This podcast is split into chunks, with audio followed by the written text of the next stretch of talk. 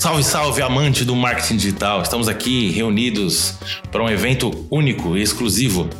O primeiro episódio do MRCast, o podcast da MR Lançamentos, que vai falar muito sobre marketing digital e suas ferramentas, sobre copywriting, sobre tráfego, estratégias de lançamento de produto digital. E neste primeiro episódio, tenho a alegria, eu, Leonardo Polisson, copywriter da MR Lançamentos, de estar aqui com o copymestre, o nosso CMO, Marcelo Bragion. E aí, Marcelo? Opa, e aí, Léo? Jaque, Paulo, estão aqui na sala, aqui na gravação do primeiro podcast do MRCast. Cara, é uma grande alegria estar aqui, porque esse é um novo projeto aí da MR Lançamentos para a gente contribuir né, com o mercado, entregar conteúdo e mostrar né, tudo que a gente vive no dia a dia e como isso pode contribuir para que as pessoas melhorem nos seus processos, nas suas carreiras e consigam impactar mais vidas e transformar mais vidas utilizando todas as ferramentas copywriting, tráfego, estratégia, processos para ter os resultados que esperam aí no marketing digital. Boa. E aqui na MR Lançamentos a gente é muito. Nosso propósito é transformar vidas at através de tudo que a gente faz. E conta pra gente aí, Marcelo, um pouco da MR Lançamentos, como que como a gente funciona, a nossa história. Conta aí um pouco para a galera que não conhece.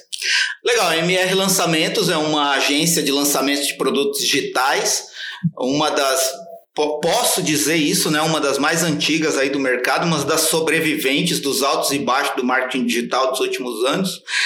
Uh, e a MR Lançamentos nasceu com outro nome, né? Era Agência MR Digital. O Rodrigo Correia, que é o atual CEO da MR Lançamentos, fundou a MR Lançamentos comigo quando a gente ainda trabalhava numa outra empresa, ele fazendo a estratégia dele em marketing digital e eu como copy em, em um, uma outra empresa e a gente fundou a agência MR Digital. Depois a gente conheceu uma outra pessoa chamada Maurício Fantasini, que é o atual COO da MR Lançamentos e aí a gente integrou a expertise dele, aquilo que a gente já aplicava no dia a dia e aí a gente também reposicionou a marca no mercado e aí nasceu a MR Lançamentos. Estamos aí no mercado, sei lá, quatro anos e meio, cinco anos, e aí com uma bagagem de ter atuado em praticamente todos os mercados é, que vendem produtos e serviços no, no, mar, no, no ambiente online, né, no, no, usando marketing digital. E já fizemos aí, sei lá, mais de 100 lançamentos e estamos aí numa, numa ascensão, né? Eu espero isso. A gente tem hoje quase 30 colaboradores, somos em três sócios, eu sou o CMO é, e também cop-chefe. E aí, no decorrer aqui dos outros, tanto desse podcast quanto dos outros, você vai conhecer muito mais sobre a MR, mas MR é isso, uma agência especializada em lançamento de produtos digitais. É, como o Marcelo falou, nos próximos episódios nós vamos nos aprofundar em outras áreas, falar com, com os outros sócios, né, com, Marce com o Maurício, com o Rodrigo. Mas hoje, especificamente, vamos falar um pouco mais, saber um pouco mais do Marcelo. É, para quem conhece e para quem não conhece, dá, conta aí um pouco da sua história, como é que você chegou nesse mundo louco do copywriting. Olha, é, é engraçado porque a minha vida não indicava né, que eu ia ser copywriter. Então, eu gosto de, de, enxergar a minha história, a minha entrada no copywriter como uma sequência de acidentes, acasos e necessidades. Eu, eu tive uma formação de, de marketing, é, eu sou formado em propaganda e marketing, e quando eu fui atuar na carreira como propaganda e marketing, eu tinha o sonho de trabalhar numa agência publicitária. Agência normal, agência tradicional. E isso me, me levou a ingressar numa agência para ser redator publicitário. Eu não tinha lá muita experiência, mas eu me achava bom com as palavras, eu era um bom comunicador, e aí eu falei, bom, vou arriscar nisso. O cara da agência apostou em mim e eu fiquei redator publicitário nessa agência por três anos. Aí, três anos depois, eu achava que estava tudo bem, eu estava. Eu, é, era uma carreira que eu sonhava, então tinha um certo glamour de apego, né? Essa carreira de redator publicitário. Mas aí aconteceu um acidente e a agência decretou falência. E aí eu tinha uma porta aberta numa empresa que vendia, se eu não me engano, acho que foi pioneira, né? A vender cursos de inglês online utilizando estratégias de marketing digital e copywriting. Então eu tinha uma porta aberta ali, eu aproveitei essa porta aberta. No mesmo dia que a agência de publicidade decretou falência, eu consegui vaga nessa empresa que vendia curso de inglês online. E aí eu fui contratado como redator web na carteira, eu lembro até hoje, mas na verdade eu ia ser copywriter, que eu nem sabia o que realmente era um copywriter. Uhum. E aí eu tive acesso a alguns alguns cursos pioneiros também no Brasil mergulhei nesse mundo do marketing digital, tive que guardar na gaveta muitas coisas que eu trazia da faculdade ou do ambiente institucionalizado da agência tradicional, quebrar muitos preconceitos, porque para mim aparentava ser uma coisa meio simplória, uma linguagem meio pobre, é, uma coisa assim, às vezes até escrita errada. E só que quando eu comecei a aplicar isso, e tive que aplicar na raça, porque eu não tinha outra chance, eu tinha que agarrar aquela chance então eu comecei a ver o que as pessoas que estavam fazendo isso, como elas faziam, e comecei a aplicar a minha autoralidade nisso aí, entender o processo e colocar no papel e gravar os vídeos e fizemos em um ano três lançamentos de sete dígitos. Para quem não sabe, três lançamentos, ou seja, vendas de produto de curso de inglês que venderam mais de um milhão, três seguidos, seguidos assim, dentro do prazo de um ano. E aí eu comecei a perceber que aquilo que eu fazia como copywriter dentro dessa empresa, vendendo curso de inglês online, dava mais resultado do que os textos que eu escrevia como redator publicitário. Foi aí que a minha chave virou e eu é, assumi, né? É, o copywriting como um estado de vida, né? É, é, é importante, né? O, o copy não dá para ser meio copy ou copy durante só o horário de expediente, você tem que estar tá ligado o tempo todo. Mas aí você falou que você fez curso, fez alguns os cursos pioneiros. É, que ano que foi isso? É, eu não sou muito bom de, de gravar data, mas eu acredito que foi no início de 2014, final de 2013, é, eu tive essa, essa experiência de ingressar no marketing digital sendo copywriter iniciante, absolutamente iniciante, e ter acesso a algumas pessoas, alguns players do mercado que estão até hoje e são destaque aí no marketing digital. Ou seja, né, quando você chegou nesse mundo do copy, aí era tudo mato. É, e assim, hoje a gente vê muito curso de copy, muito curso de marketing digital nessa época tinham poucas fontes de, de, de conhecimento. E como você, o que, que você estudou, como você aprendeu, qual foi seu, foram os seus primeiros cursos assim que te deram um norte para você começar? Eu fiz alguns cursos, né? Alguns eu nem lembro mais, mas o que eu lembro que norteia a minha carreira até hoje, que deu origem a tudo que a gente fez, foi o Ignição Digital. Hoje ele tem outro nome, que é do Érico Rocha. Na verdade, nem era online, nem foi online que eu assisti, foi presencial. E eu não fui no presencial. Eu ganhei um pendrive que tinha gravação.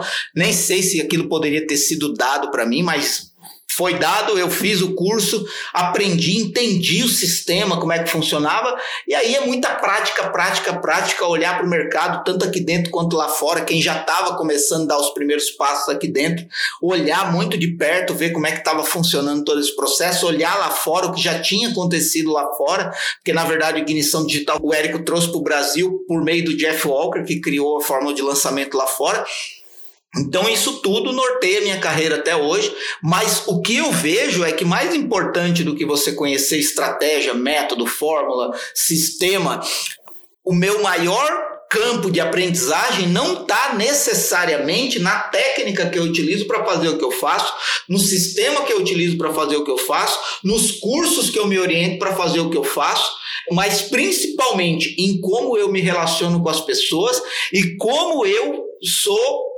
viciado em entender o comportamento humano, a forma como as pessoas se comportam, reagem e agem diante dos estímulos que a gente entrega para elas nas nossas campanhas de marketing digital ou nos nossos projetos de copy que tem um único objetivo de persuadir a pessoa a tomar a decisão que a gente quer. Então, é entender e perscrutar, investigar e tá sempre querendo conhecer mais sobre o comportamento humano. Na minha visão, do que serviu para mim, do que funcionou para mim, foi o que mais me ajudou a estudar, compreender e saber por onde percorrer nesse mercado. Você estava falando aí também da, da, questão do pessoal de olhar para quem já estava fazendo, principalmente no começo. É bom a gente ter pessoas assim que a gente se inspira ou acompanha mais de perto.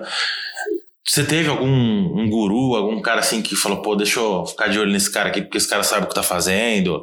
Alguém que você acompanhou mais de perto e tirou suas dúvidas, enfim.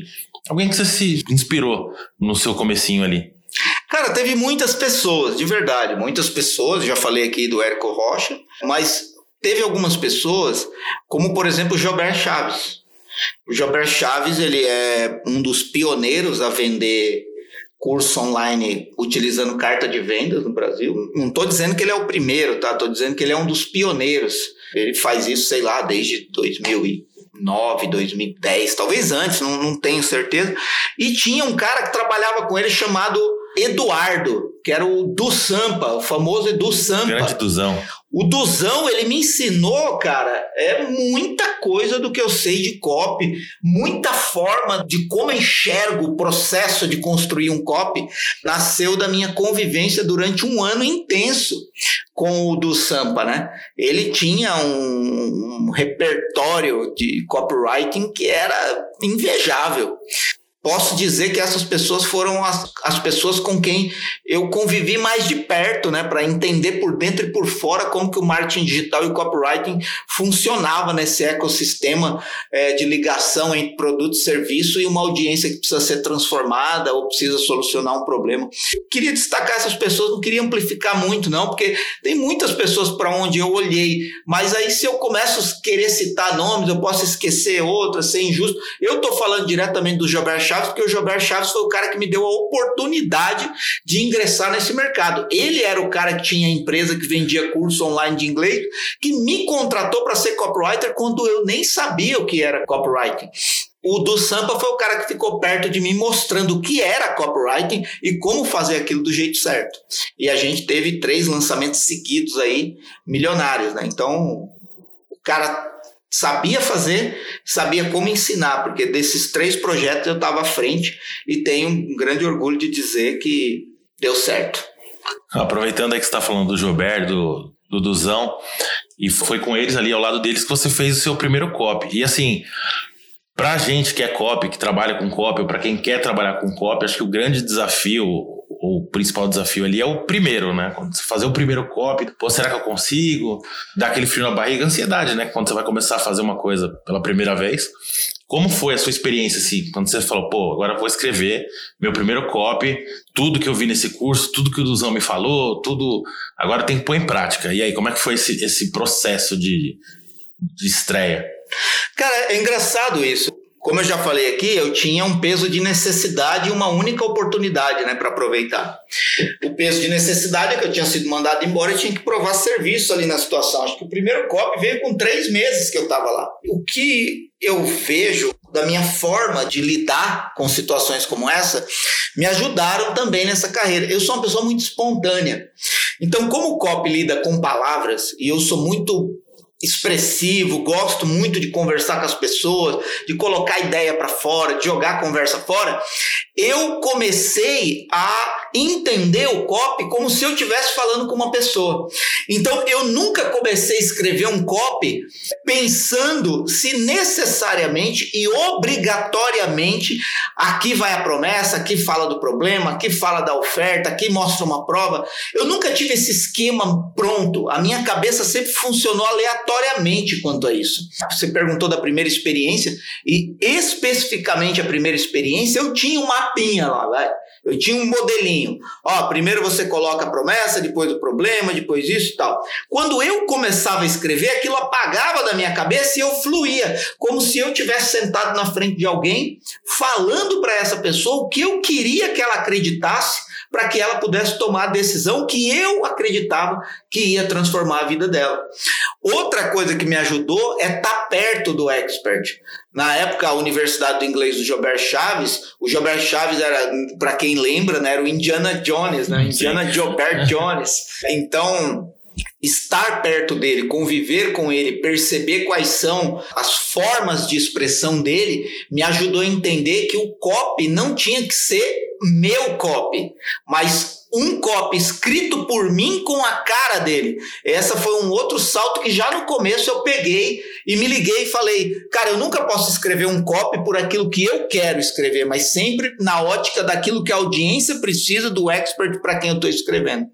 Então, isso aí foi primeiros desafios, mas também as primeiras impulsos que me ajudaram a entender esse mercado de uma forma mais clara, mais espontânea, sem muito padrão, sem muita regra, simplesmente estabelecer no copy uma relação com a audiência, falando com uma única pessoa que eu quero trazer para o meu lado e transformar a vida dela com o produto e serviço que eu estou oferecendo.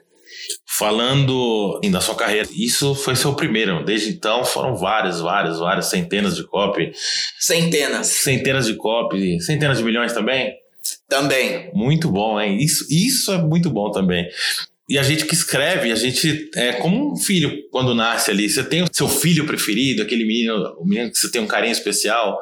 Tenho sim. Se eu for olhar para todos os projetos que eu já fiz, teve alguns projetos com os quais eu me envolvi mais, outros projetos com os quais eu me envolvi menos, uns projetos nos quais eu sofri mais, outros projetos nos quais eu não sofri nada, uns projetos que deram absurdamente certos, outros projetos que deram absurdamente errados, e quando eu falo absurdamente errados, é que não vendeu nenhum. Diante de todas essas experiências que eu vivi aí nos últimos anos como copywriter, eu tenho um xodó de copy que foi um lançamento que eu fiz para o mercado de coaching há três anos atrás o lançamento para o IBC, Instituto Brasileiro de Coaching, que era um produto chamado Ser Coach que a gente criou tudo, né? Desde o nome, é, como aquilo ia se, se ser entregue, enfim, tudo. E o copy que eu mais gosto nesse lançamento, na verdade, nem é o lançamento todo, tá? Nem é o projeto inteiro de copy. Eu gosto de um copy específico, que é o copy do CPL, do, do vídeo 1 do lançamento desse, desse produto de coaching. Por quê? Vou dizer por quê. Primeiro, porque eu consegui provar para mim mesmo que pouco importa se o seu copy é longo ou curto. O que importa é o quanto ele é relevante para a audiência. É, para sua audiência, não quanto ele é relevante para todo mundo. Nenhum produto vende para todo mundo, né? É, então, a forma como eu entendi a audiência e a forma como eu entendi o expert me deu condições de escrever um script de um vídeo que tinha 46 minutos de duração. O primeiro vídeo de um lançamento com 46 minutos de duração e a gente conseguiu 67% de retenção nesse vídeo e a gente conseguiu números extraordinários nesse lançamento. É, e quando uma das pessoas que eu mais admirava no mercado assistiu esse, esse vídeo, ele disse que se ele tivesse que mudar alguma coisa, ele não saberia onde. Então, foi realmente o momento em que eu acreditei que eu era bom nisso, que eu podia realmente encarar qualquer desafio, qualquer situação no mercado e bater no peito e falar eu sou copywriter profissional e, e eu entendi como isso funciona e eu consigo realmente fazer com que o copy seja um instrumento de transformação da vida das pessoas, porque elas vão tomar a decisão de adquirir produtos e serviços que vão transformar a vida delas. Isso aconteceu há três anos atrás. Eu lembro que o resultado desse lançamento estava previsto para ser é, um milhão em vendas, e a gente vendeu mais de dois milhões, e, e a gente pulou na piscina e foi uma festa. Mas na minha cabeça, sempre esse script de um vídeo de 46 minutos é, é como se fosse uma âncora onde eu estou seguro. É, eu sei que eu posso reproduzir coisas tão boas quanto, for, quanto foi aquele copy. Então, esse projeto é marcante, ainda que não tenha sido o que vendeu mais, ainda que não tenha sido o mais confortável para fazer, mas é o que eu tenho como inspiração para toda a minha carreira. Bom, você falou que esse copy do Ser Coach não foi o que mais trouxe resultado, mas talvez o que trouxe mais satisfação ou que te marcou por tudo que você disse. Agora falando de resultado, uh, qual foi o seu maior copy assim, vendas? Então, Léo, é legal que ouvindo essa, é, você perguntar né, sobre, sobre o maior copy, é, eu lembrei de uma coisa do copy anterior que eu falei, que foi o que mais me inspirou, que eu mais fiquei satisfeito de fazer. Eu lembrei de uma coisa que eu não tinha falado, né? Que foi um elemento muito chave, né? Para ser também um dos copies que mais me inspira, que eu escrevi, que mais me inspira, é que o expert que, que gravou esse vídeo, ele tinha uma série de trejeitos e particularidades muito próprias, né? E eu acompanhei né, a vida dele por alguns dias, participei de um curso com ele por oito dias, li uma apostila de 600 páginas para entender a essência daquilo que ele fazia. E quando as pessoas trabalhavam com ele há muitos anos assistiram o vídeo, não imaginaram que foi outra pessoa que escreveu cada uma das palavras que ele falou ali. Porque eu conservei essencialmente o que ele era. Então, é, isso também é uma, para mim, é uma, uma, uma, coisa muito gostosa, assim, você escrever um copy ali no bastidor e o seu copy não ser contaminado por você, né? Mas ele realmente traduzir quem é o expert e como esse expert pode ter uma conexão com a audiência e você sumir naquele processo. Você sabe que foi você que escreveu, que escreveu você sabe que você, o seu copy é responsável pelo resultado, mas é, você some no processo, né? Você se torna só um agente de conexão do expert com a audiência, do produto e serviço com a audiência. Então, esse ponto também é muito importante para mim esse, esse, esse momento né, da minha carreira. E aí, voltando para o copy que mais vendeu, né? O copy que mais vendeu é um copy que vendeu oito dígitos. Se eu não me engano, em 10 dias a gente vendeu mais de 10 milhões, se eu não me engano, 11,2 milhões, somando tudo. Né? É, e, e um copy que isso em receita líquida, tá bom? Uhum. Não estou falando de receita bruta, estou falando de receita líquida. É... Só, só, explica para o pessoal o que, que é receita líquida, receita bruta ah, no tá. mundo do marketing. É, receita líquida é quando você já exclui tudo que foi investido, tudo que foi gasto, todo o reembolso, pessoas que compraram e pediram reembolso do produto. É só o dinheiro que entrou em caixa mesmo. Certo. Tá certo que não houve assim, um investimento muito grande em tráfego, né, em, em, em geração de base, porque a empresa já tinha né, uma base muito grande, a gente trabalhou criando uma, uma lista de lançamento específica, mas trabalhando muito com quem já era cliente dessa empresa e tal, mas e, e, é, é, dito isto, o que importa é que foi um lançamento de, de oito dígitos para mais de dinheiro líquido que entrou né, como faturamento para a empresa, tá? É muito claro também quando eu falo aqui, quando eu falo esses valores, né? Vendeu 2 milhões, vendeu mais de 10 milhões e tal, para as pessoas não pensarem que isso entrou no bolso da MR, no meu bolso, né? Claro que a MR né, ganhou para fazer isso, mas eu estou falando de resultado de vendas né? Para ficar bem claro isso, que eu não estou jogando aqui no, no escuro números aleatórios. Então, e uma coisa que eu não falei, né, sobre esse, esse maior projeto é que acho que é importante também ressaltar aqui alguns pontos, né, desse, desse COP. É um COP, foi um COP para o mercado financeiro que aconteceu em 2018, nas vésperas da eleição. Então, nós aproveitamos muito esse momento de polaridade, né, polarização que tinha na, na, na sociedade e criamos uma forma de impactar os dois lados desse, desse, dessa, dessa polaridade, né? os dois opostos. Né?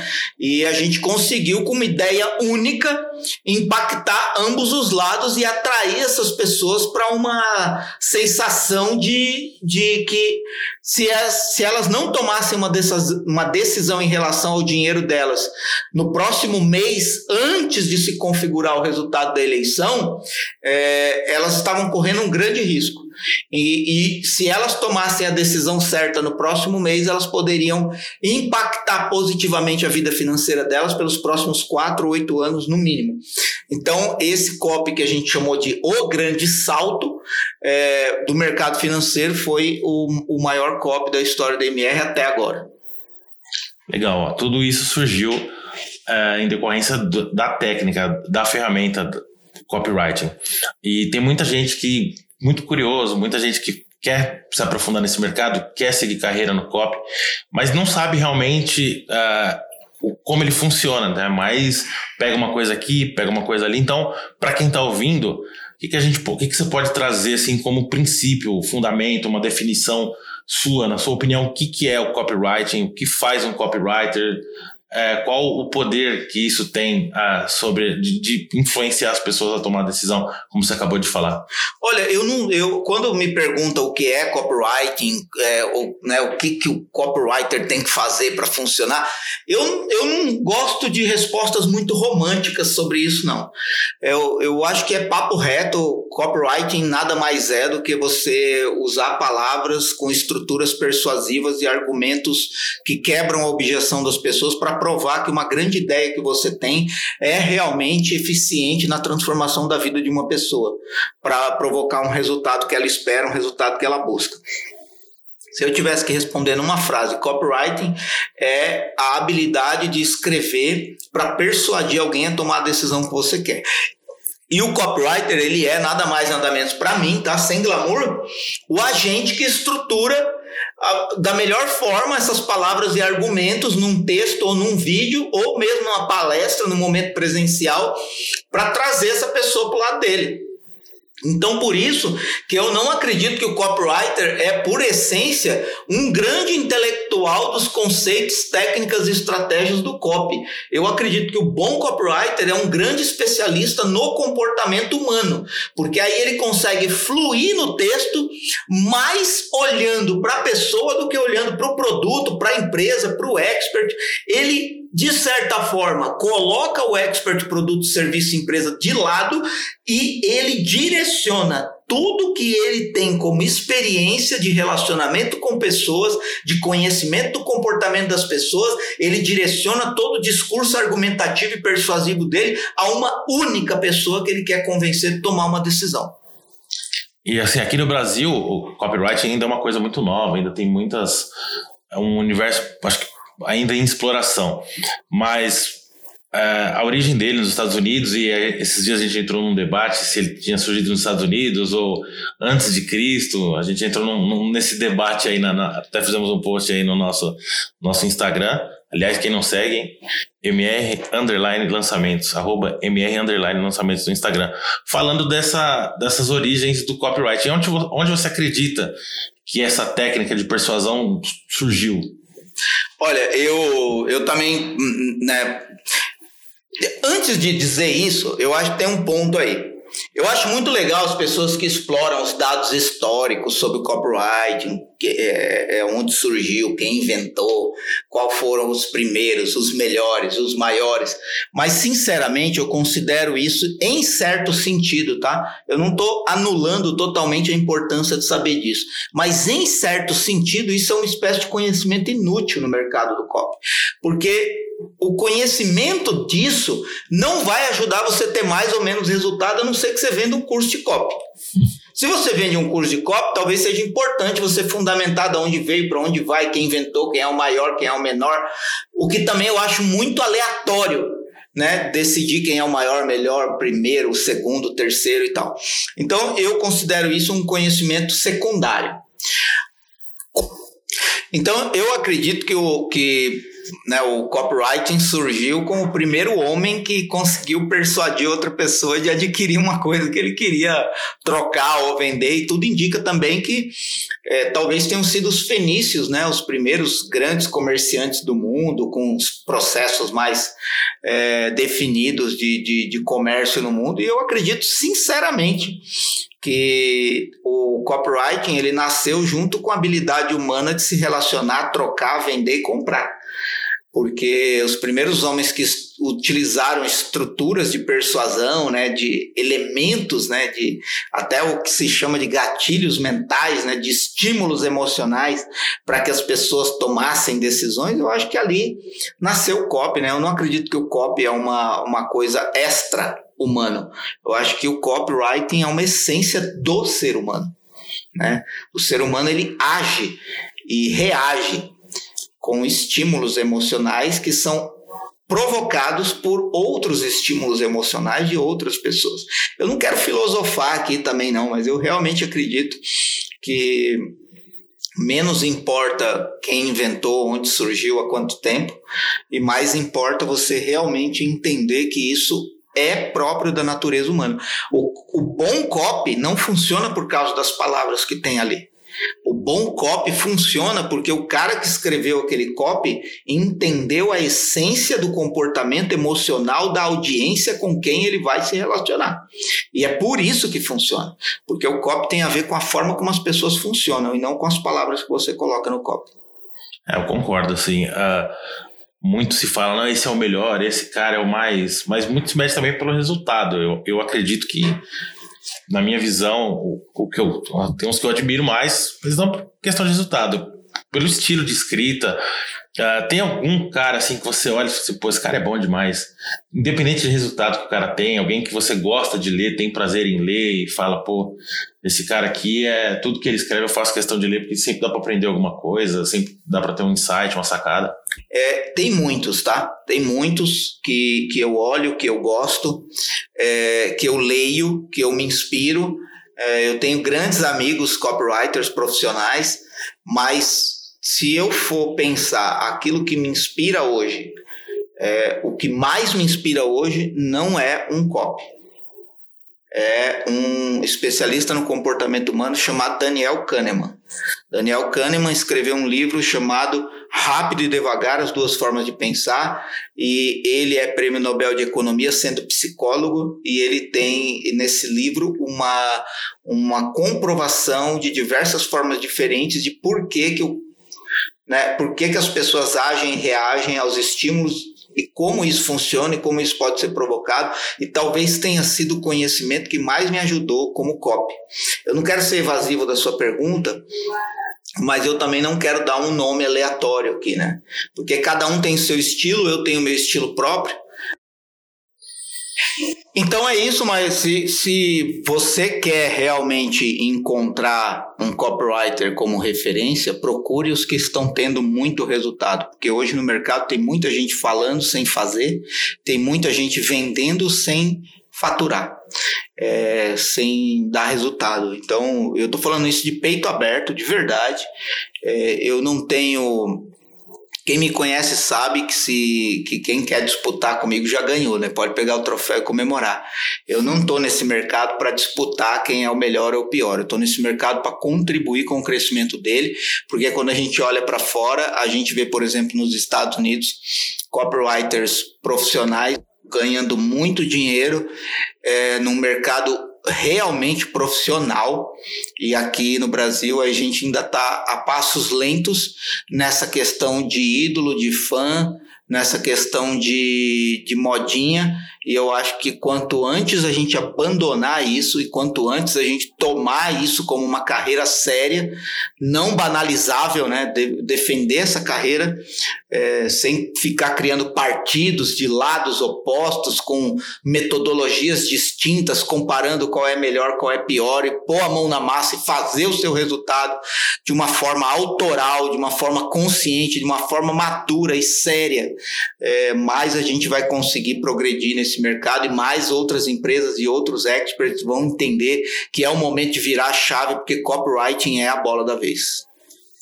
Legal, então você que está ouvindo aí agora, para o que você está fazendo, presta muita atenção na pergunta e na resposta. Marcelo, Oi. quem pode ser copywriter? Caraca! É, é uma pergunta difícil. Acho que a primeira resposta mais objetiva é não sei. Não sei quem pode ser copywriter. Porque por que, que eu falo isso e eu não estou falando da boca para fora? É, eu conheço jornalistas copywriters, eu conheço vendedores de bateria de carro copywriters, eu conheço entregadores de panfleto copywriters, eu conheço membros de instituição religiosa copywriters, eu conheço redatores publicitários copywriters, eu conheço, enfim, uma série de pessoas que vieram dos lugares mais inacreditáveis, possíveis. É, Só que e, a gente tem um monte. E, e se Exato, é por isso que eu estou citando.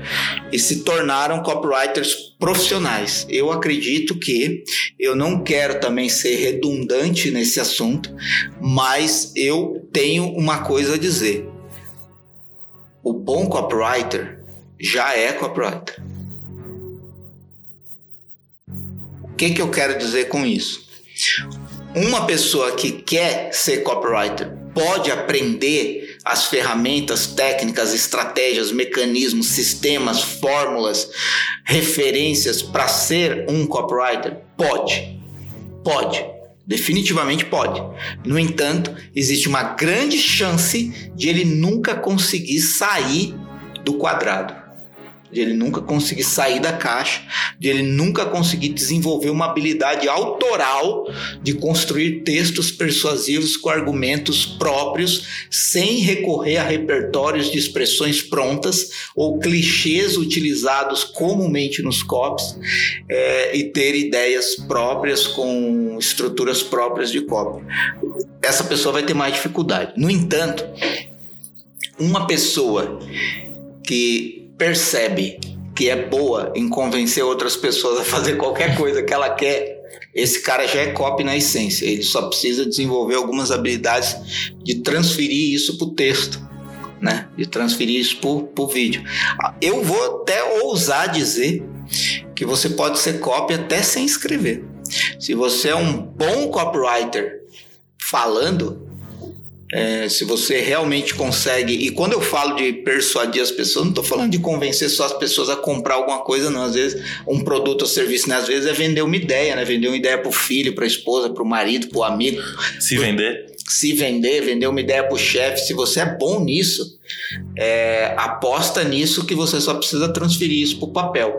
E às vezes você fala assim: ah, mas eu tenho dificuldade com a língua portuguesa, com o português, eu não sei as regras, eu não tenho o hábito de escrever, eu não sou muito bom escrevendo. O que, que você faz? Grava o que você gostaria de falar no copo. Uhum. E aí talvez até outra pessoa pode é, materializar o seu copy. Eu, eu ouso dizer que o, o, o copywriter já é. O copywriter que não se sente essencialmente capaz de persuadir as pessoas em qualquer situação da vida a trazer a pessoa para o seu lado, esse cara pode aprender, com certeza ele pode aprender, mas ele vai talvez levar um pouco mais de tempo para sair da caixa, para desenvolver uma habilidade própria, natural, espontânea de escrever copies autorais. Falando muito desse negócio de aprender, de ensinar, de técnica, a gente chega aqui num ponto de falar da nossa imersão aqui da casa, da MR Lançamentos, que é o Copy Experience é, nós vamos agora para a quinta edição. E como, como que é para você que aprendeu o copywriting na, na, na prática ali, raiz, tentando, testando e acertando, poder colaborar com a formação de novas, novas pessoas nesse mundo do copy, é, a estimular essas pessoas a saírem fora da caixa, a não seguirem os modelos prontos e ir para o caminho mais fácil, que é o clichê, pegar um formatinho ali e falar, não, deixa eu ir aqui que eu vou, vou me dar bem. É legal, porque o, o Cop Experience o Cop Experience é, um, é um, uma extensão de mim, né? Eu, eu enxergo o Cop Experience assim. É, e o Cop Experience também tem uma metodologia muito não, nem gosto de chamar de metodologia, tem um jeitão muito, jeitão. muito próprio, né? Muito meu. É, quem me conhece sabe que eu não acredito na eficácia de uma prática continuada de você utilizar um modelo pronto, uma estrutura pronta de cópia, porque tem duas coisas aí, né? É, primeiro, talvez você não vai se sentir 100% satisfeito quando o projeto terminar, porque você sabe que muita coisa que está no seu copy foi copiado de outro lugar, trocando o nome do produto. E quem usa padrão pronto de copy sabe bem o que eu estou falando. Pode até falar que não faz isso, mas olha, eu estou no mercado de copy há sete anos e, e, e se você trabalha com muitas formulinhas prontas de tem que colocar isso aqui, isso aqui, isso aqui, isso aqui, é, existe uma grande chance de você estar tá utilizando o repertório de expressões prontas. Esse é o primeiro é, desafio, porque você pode não se sentir 100% satisfeito, porque quando você olha para aquele texto, você vê que ele não é 100% saído de si, saído de você mesmo, né? É, não tem, é como se você terminasse o copy e o copy está vazio de você. Né? Mas tá cheio de expressões prontas que você colheu dos outros copies com, nos quais você se inspirou para fazer aquele, ou dos modelos prontos que você recebeu para fazer aquele. Então, esse é um ponto. Segundo ponto é que a gente pode poluir o mercado de cópias. É, que vão, se vão fazer o copywriting se tornar cada vez mais paisagem.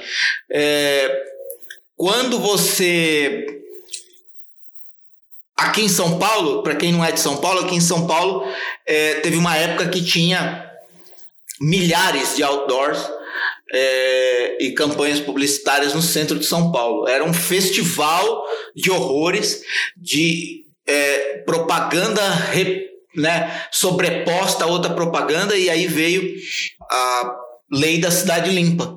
E nenhuma empresa sofreu. Por quê? Porque tudo aquilo já tinha virado paisagem.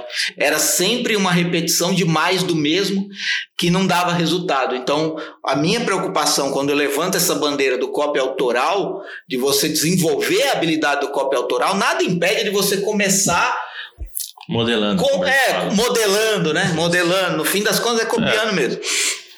Nada impede de você começar assim, mas você precisa ter uma meta sabe? De fluir naturalmente, espontaneamente, com, com expressões autorais suas, que você sente e vai para o papel, que você sente e vai para o script, que você sente e vai para o e-mail, que você sente e vai para o anúncio, você sente e vai para o vídeo, porque é, é uma experiência sensorial de sentir a audiência, sentir o expert, sentir a experiência daquele produto e materializar aquilo em palavras e argumentos persuasivos.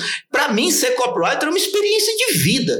Não é simplesmente uma profissão de escrever como um editor de jornal, como um escritor de conteúdo. Sinceramente, estou falando, mais uma vez, uso essa expressão com o peito aberto.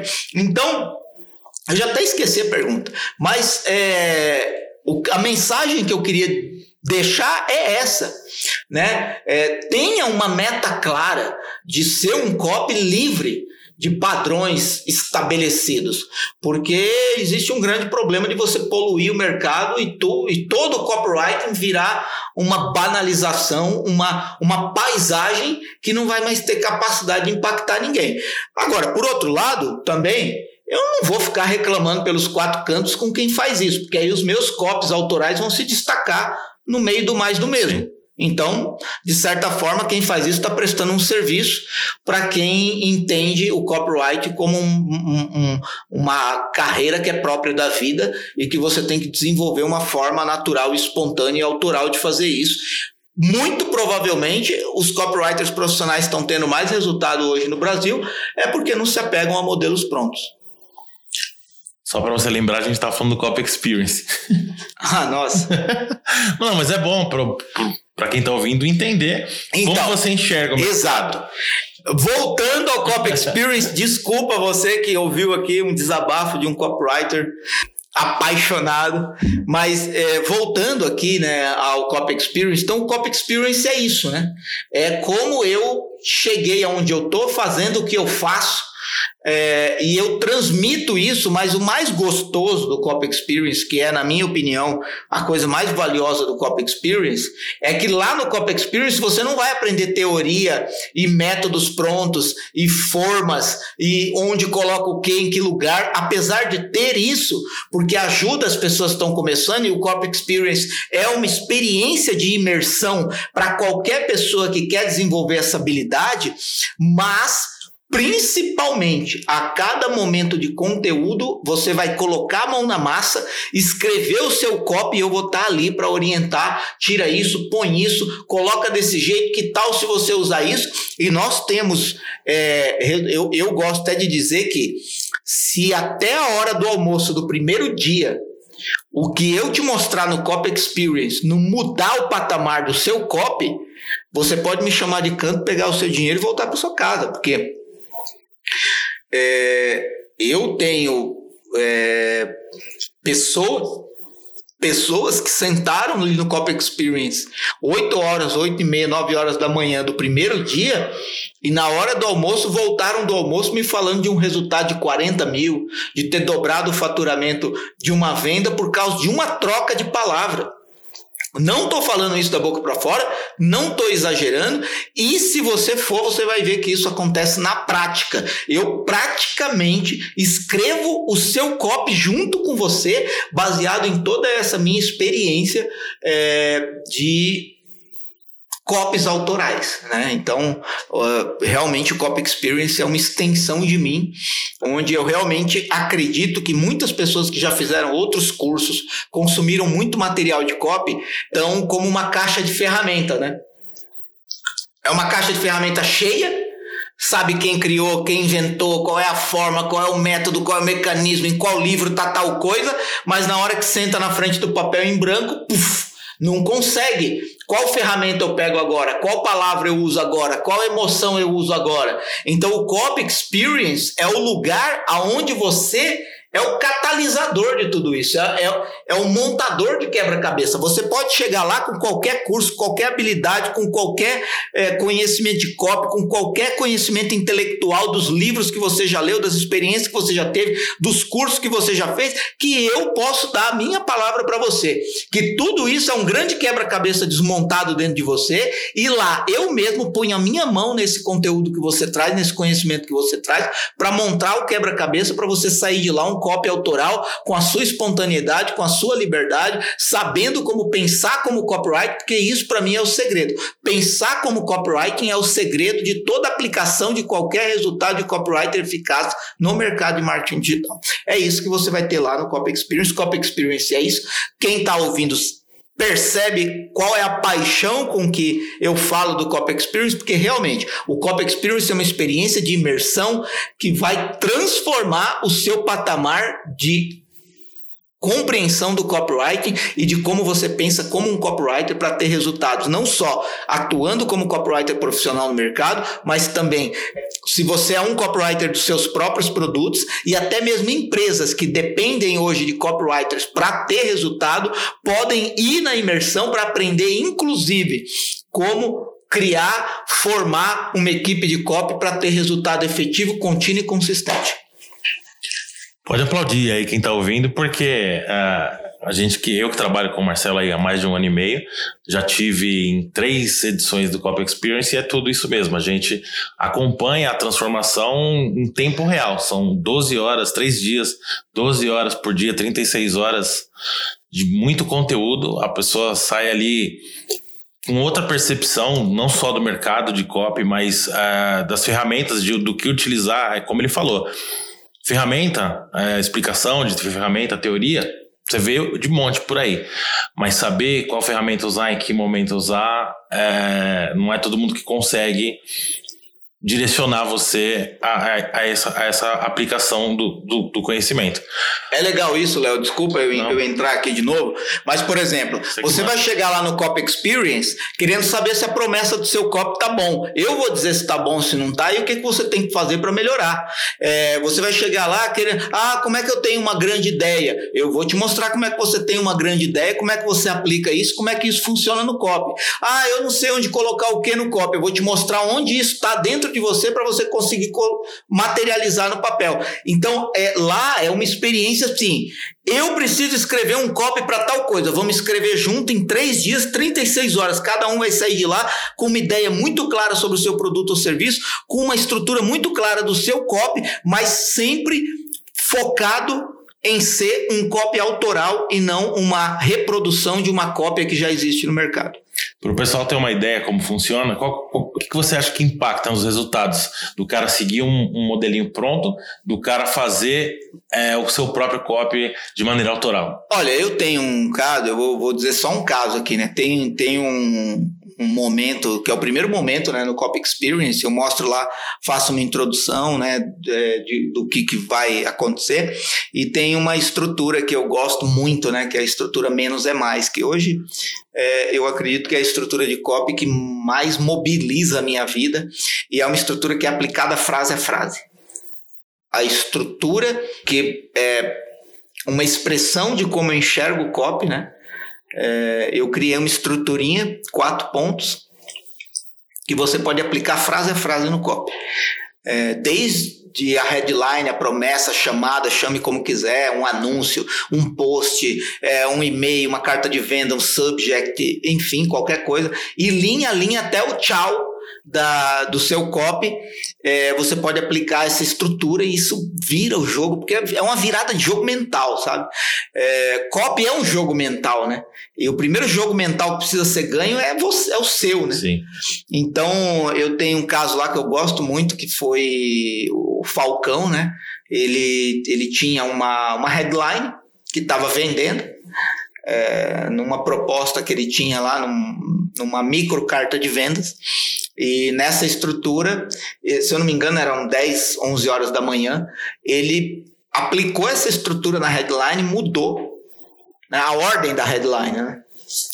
E, e aí foi almoçar, quando ele voltou do almoço, ele falou assim, Marcelo, já vendi 40 mil a mais só com a troca da headline. Olha o pico de acesso, né? Com a, a, a, a transformação, né? Apenas aplicando uma, uma estrutura simples mas que muda completamente o ponto de vista que as pessoas têm de copy e copywriting. Então, isso é o copy experience, né? Um caso aqui isolado que eu que eu estou dando como resultado expressivo, como esse, né? Muitos outros casos é, que talvez mais para frente as pessoas que estão ouvindo aqui vão poder ter a oportunidade não só de estar lá, mas de colher esses próprios resultados em seus próprios projetos de copy. Então, para a gente fechar aqui, você que viu aí o nome, o tema do MRCast de hoje, o copy que vendeu a Torre Eiffel e falou assim: caramba, cadê essa Torre Eiffel? Será que já venderam, sumiram com ela?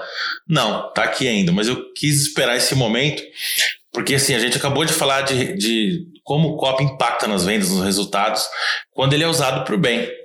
Certa vez um rapaz usou ele para benefício próprio e tentou vender a Torre Eiffel.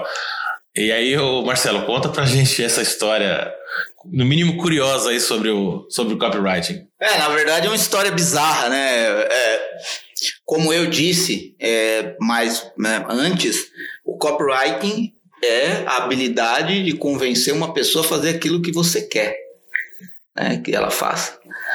E isso é utilizado né, comumente em todos os âmbitos onde existem profissionais que se relacionam com pessoas. Os profissionais que mais se destacam é os que têm a melhor habilidade de persuadir as pessoas.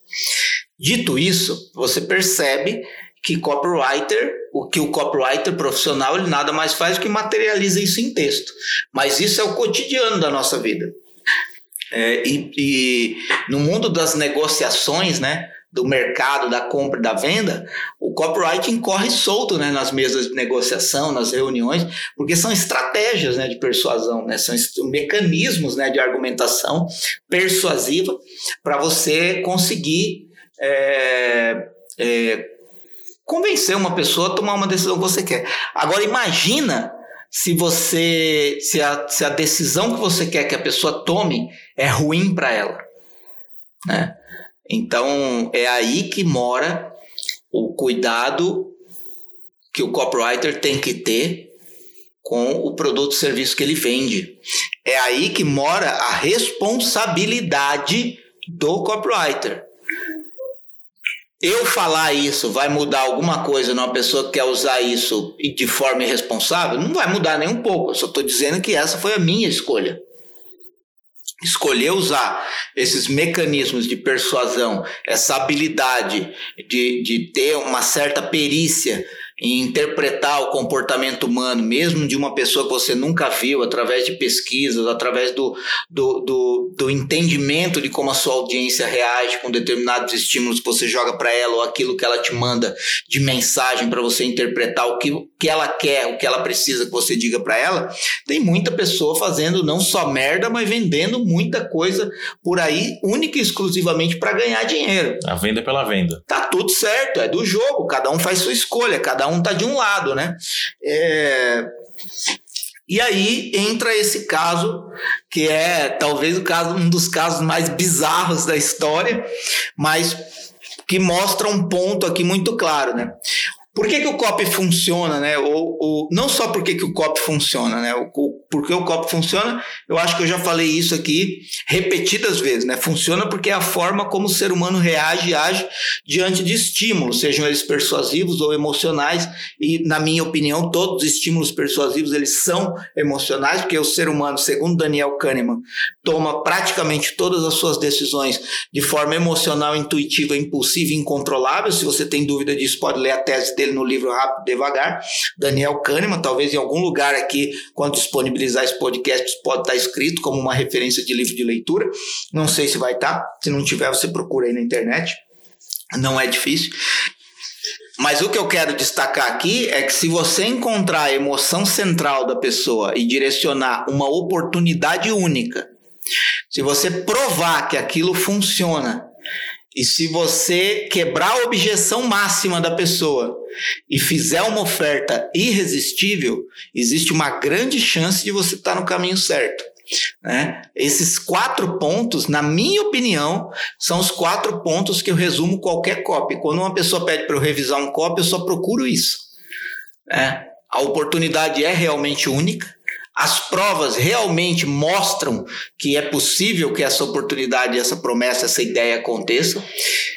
Qual é a objeção máxima e se ela foi quebrada magistralmente? E qual é a oferta? Ela é realmente irresistível ou ela é só mais uma oferta? E aí eu volto para né, esse. Ô Marcelo, só para deixar claro que isso a gente não tá falando só de venda, não. É para convencer a sua namorada a ir no cinema. Qualquer coisa. Qualquer coisa. É uma oportunidade ir no cinema.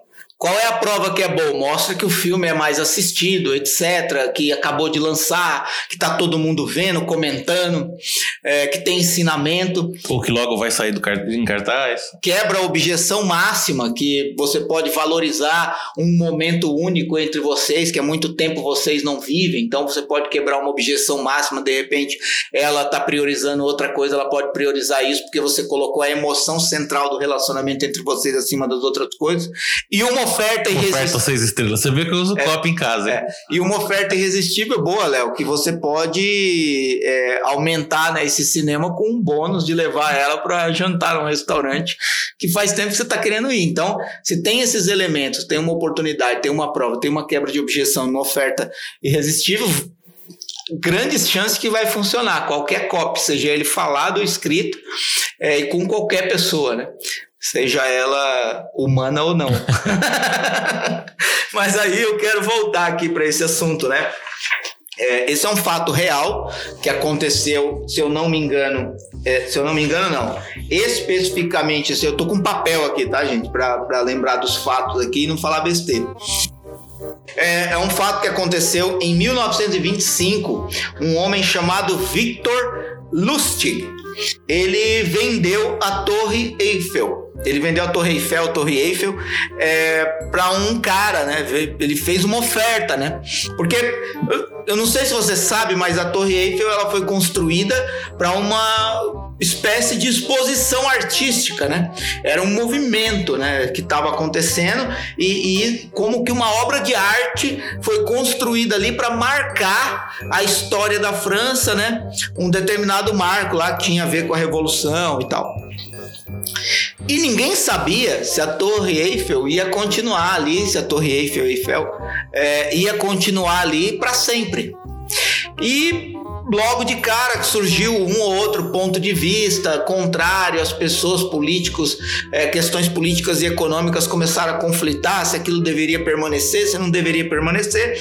E esse Victor Lustig encontrou uma demanda, encontrou um problema E aí o que, que ele teve a mirabolante ideia? Eu vou vender a Torre Eiffel, eu vou, vou abrir uma oportunidade de venda da Torre Eiffel e vou fazer uma oferta irresistível.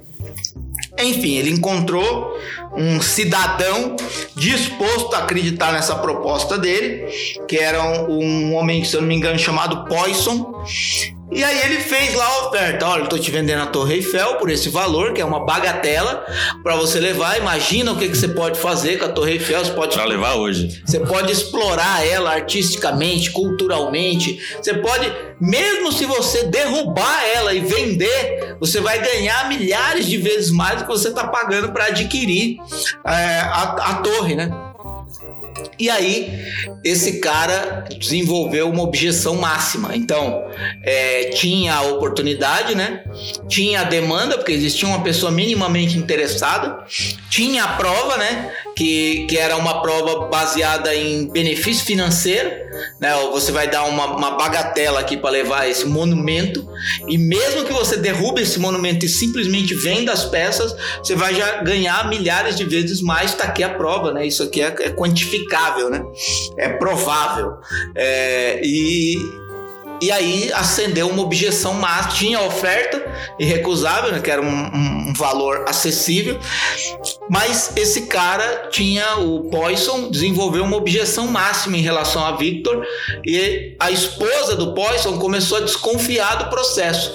Como alguém pode vender um monumento tão grande, tão marcante, por tão pouco. É, e aí o que, que acontece? Ele dizia, o Victor dizia, que ele era membro do governo. Né? Então ele era membro do governo, estava fazendo lá uma, uma, uma, procura de, de pessoas dispostas a comprar e aí fez essa oferta para a pessoa. O cara desenvolveu um ponto de objeção máxima e questionou ele. Mas é, cara, eu, eu tô inseguro. Isso é, isso é real mesmo? Isso, isso é, não é uma falcatrua, né? E aí o que que o Victor Lustig fez para quebrar a máxima objeção do Poisson? Ele disse assim: Cara, deixa eu abrir o jogo aqui com você. É, eu não queria falar isso, mas eu vou falar agora porque isso é uma coisa que está impactando na minha vida, né? Eu não ganho o suficiente para manter o meu padrão de vida, ou o padrão de vida que eu preciso manter com a minha família. E como eu sou membro do governo, e a gente sabe né, que a cidade está em dificuldade, até o motivo pelo qual é, existe essa oportunidade de vender a torre.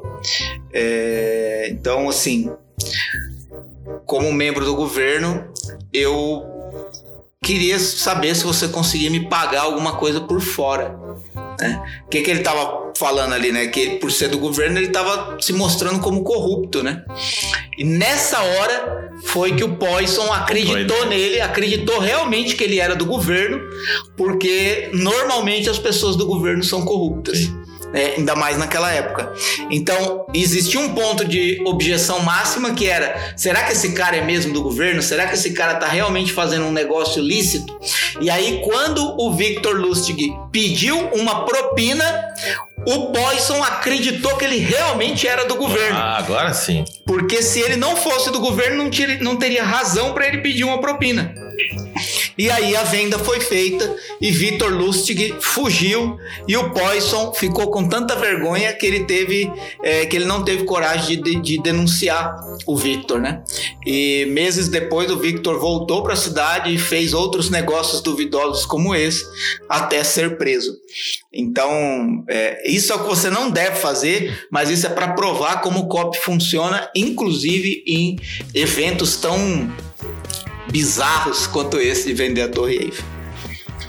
Gente, com essa história aí, com essa pitadinha histórica sobre o COP, a gente vai encerrando o primeiro episódio do MRCast, onde nós falamos de COP, contamos a história do Marcelo e falamos do COP que vendeu a Torre Eiffel. Toda semana estaremos aqui no mesmo bate-horário. Não mesmo bate-horário, não, né? qualquer horário que você puder acessar nas plataformas digitais. Estamos sempre aqui, MRCast. Marcelo, obrigado aí pela sua contribuição com o nosso podcast. Quer deixar um último recado aí para quem está ouvindo? Quero sim. É, primeiro, obrigado por você ter ouvido. Se você ouviu até aqui, muito obrigado de verdade. É, você pode me seguir em Marcelo Bragion no Insta. É, eu não sei, espero, mas não sei se eu vou te encontrar na próxima edição do Cop Experience. É, independentemente de eu te encontrar lá ou não, se você quer conteúdo de cop todo santo dia, sem ter que pagar nada por isso, você pode acessar o meu canal no Telegram é, Cop Daily. E como que você vai acessar o meu canal no Cop Daily? Você vai me achar no Instagram, arroba Marcelo Bragion, vai me seguir lá e tem um link lá na minha bio. Você clica no link, vai pro segundo botão, clica no segundo botão que tem uma estrelinha e você cai direto no Cop Daily sem pagar nada, conteúdo de Cop todo santo dia. O que eu quero deixar de mensagem é se você ouviu esse MRCast na intenção de desenvolver suas habilidades de copy, ou pelo menos desenvolver suas habilidades dentro do mercado digital, do marketing digital, é, eu acredito que faz é, sentido você pensar na oportunidade do Copy Experience. Em todo caso, a decisão é sua e eu quero te dar um grande abraço e agradecer por você ter ficado com a gente até agora. Obrigado, Léo. Obrigado, Jaque. O Paulo saiu. É nós. É nós, gente. Estamos aí de volta semana que vem com mais um conteúdo sobre marketing digital aqui no MRCast. Valeu!